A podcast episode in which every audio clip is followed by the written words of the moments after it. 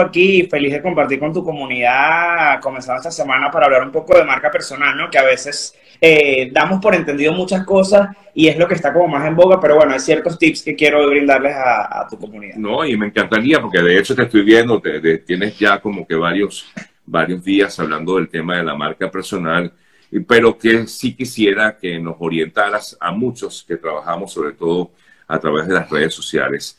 ¿Qué puede ser una marca personal, eh, eh, Carlos? ¿Qué es una marca personal? Bueno, fíjate, Sergio, eh, Jeff Bezos de Amazon decía que, la marca personal es aquello que dicen de ti cuando no estás, ¿no? Y qué interesante esto que parece como muy abstracto, pero es verdad.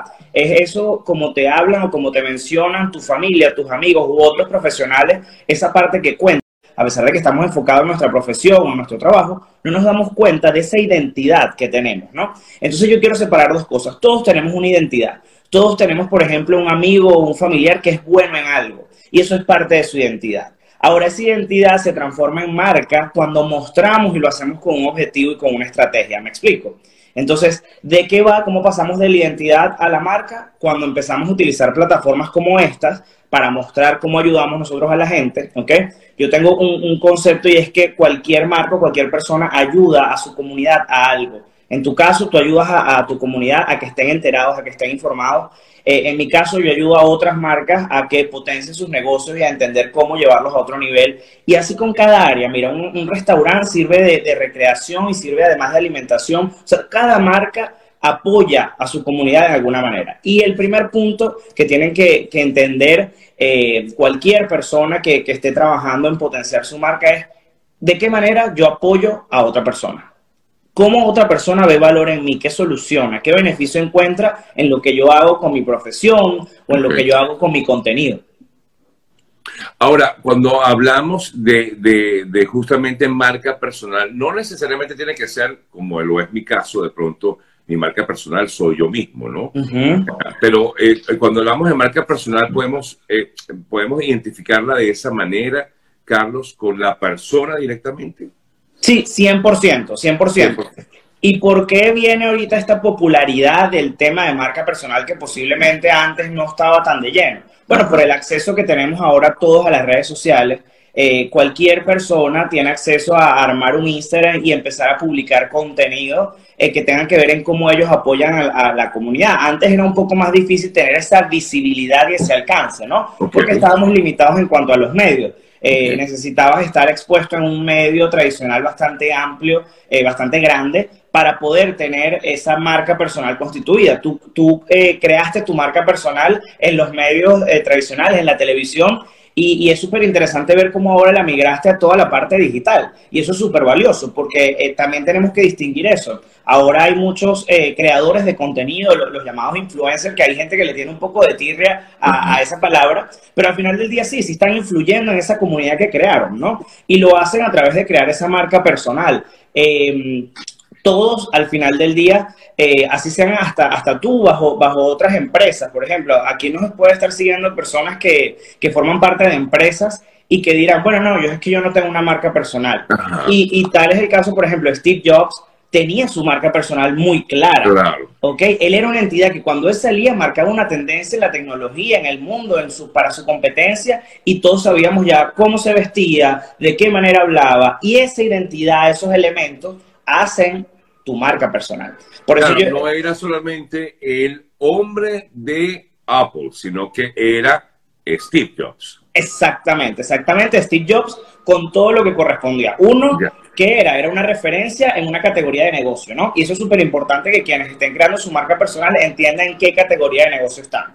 Si ustedes hacen eh, humor, ustedes están en la categoría de humor. Si ustedes crean contenido de fitness o saludable, ustedes están en la categoría de nutrición. ¿Por qué? Porque así nosotros podemos entender mucho mejor dentro de qué contexto podemos empezar a generar contenido, ¿no?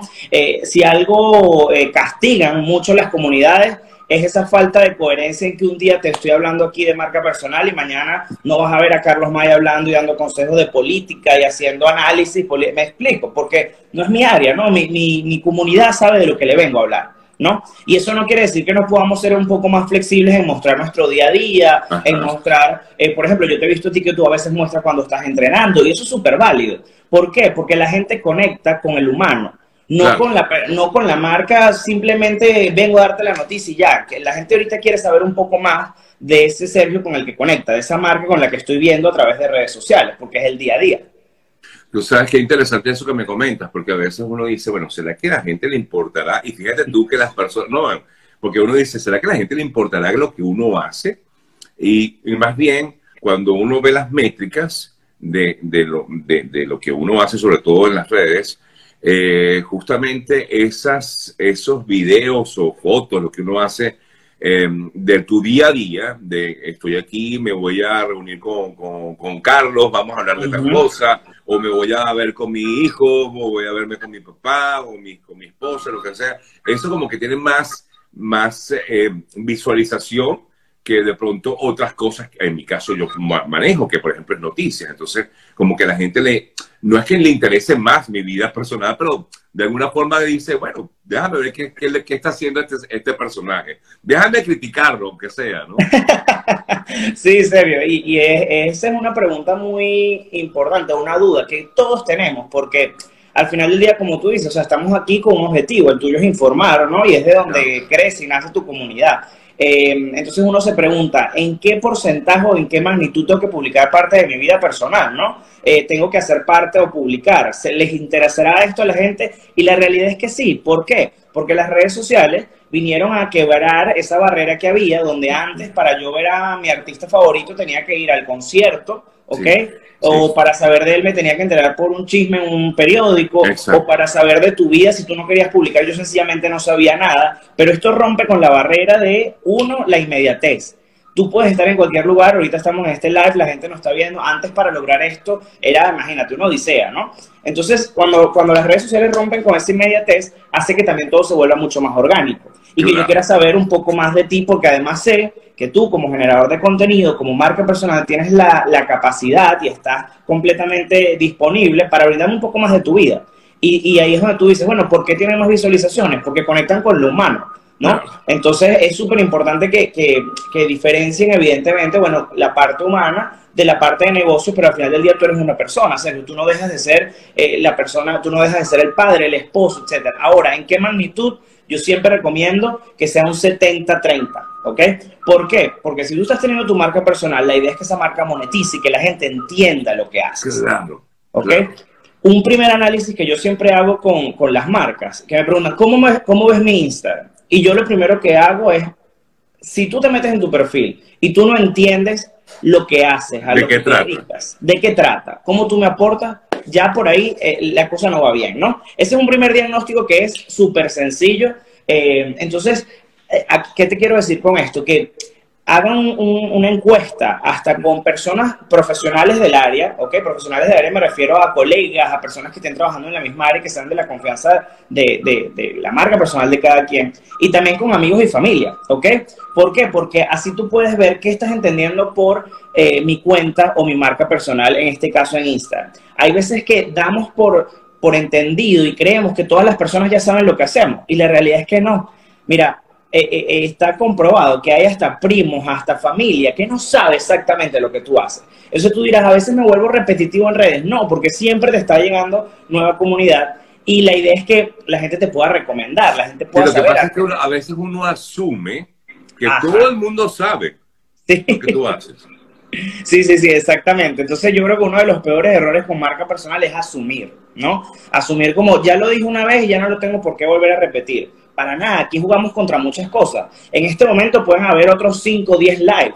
Y entonces, ante tener una variedad tan grande, tú tienes que luchar contra eso y también luchamos contra el algoritmo, también luchamos contra la cantidad de, contenido que se está generando. Tú sabes lo complicado que está este algoritmo que hay cuentas que a veces tú dices, wow, más nunca vi a esta persona, pero te metes en el perfil y dices, no, esta persona siguió publicando, pero más nunca me lo mostró Instagram. Entonces, luchar contra eso también implica que tú no es que seas repetitivo y estés como un loro diciendo todos los días a qué te dedicas, pero que si hagas dinámicas de modo que la gente vea el aporte que tú como marca personal le puedes brindar a ella. Tú me estás hablando básicamente de Instagram. Quizás ahorita es la herramienta digital o la plataforma, la red social con mayor alcance eh, que ha pasado con otras como TikTok o Facebook, eh, que quizás eh, pues hoy día, bueno, TikTok sobre todo ha crecido muchísimo, pero en una, yo creo, si me equivoco, corrígeme, en un eh, grupo determinado de personas, básicamente mucho eh, eh, el, público juvenil. Y por supuesto Facebook, que yo creo que sigue siendo la que lidera, ¿no? Carlos. Sí, lo que pasa es acuérdate que, que Facebook es como la, como la, la empresa holding, que ahora se llama Meta, ¿no? que, que tiene Facebook, tiene Instagram y tiene WhatsApp. Entonces, evidentemente Facebook, por ser además la primera, eh, siempre va a ser como la líder de todo eso, ¿no? De hecho, desde ahí se hacen toda la, publicidad, los ads, etcétera. Ahora, ¿por qué Instagram sigue siendo la plataforma líder para las marcas personales? Uno, por lo fácil que es generar el contenido y además que yo creo que Instagram se ha logrado adaptar a toda la dinámica que nosotros como consumidores tenemos. ¿Qué te quiero decir con esto, Sergio? Que cuando nosotros no teníamos los stories, e Instagram estaba compitiendo con Snapchat, Instagram incluyó los stories. Cuando no teníamos los videos cortos de, 15 segundos y eh, Instagram competía con TikTok, nos metieron los reels. Cuando teníamos que ir a una página web, ahora tú puedes comprar directamente por Instagram. Entonces, ha facilitado tanto para los generadores de contenido que ya tenían su comunidad, como que, epa, epa, no te me vayas para TikTok, no te me vayas para allá, sígueme generando contenido acá porque yo te estoy dando toda la plataforma. Y también para el consumidor ha hecho que en una misma plataforma no tenga que estar saltando de una a otra y lo que haga es quedarse el mayor tiempo pegado a la pantalla. Ese ha sido el objetivo principal de, Instagram durante años y es que nos mantengamos pegados a su aplicación y no salgamos de aquí. Por eso ahora nos dan facilidades de compra, por eso ahora tú puedes ir directamente, no tienes que salir una web, sino que la misma web de negocio está ahí, tú puedes reservar restaurantes, o sea, puedes hacer prácticamente todo en su misma plataforma. Y lo han logrado, porque al final del día eh, ahora consumimos mucho más Reels, eh, las mismas plataformas se han dado cuenta que en números han migrado eh, desde, las, desde TikTok o desde Snapchat, lograron que la gente se quedara en Instagram. Entonces, es una posición bastante agresiva porque es como si, si no puedo comprarte, bueno, yo te creo la competencia directamente dándole la funcionalidad a mi comunidad.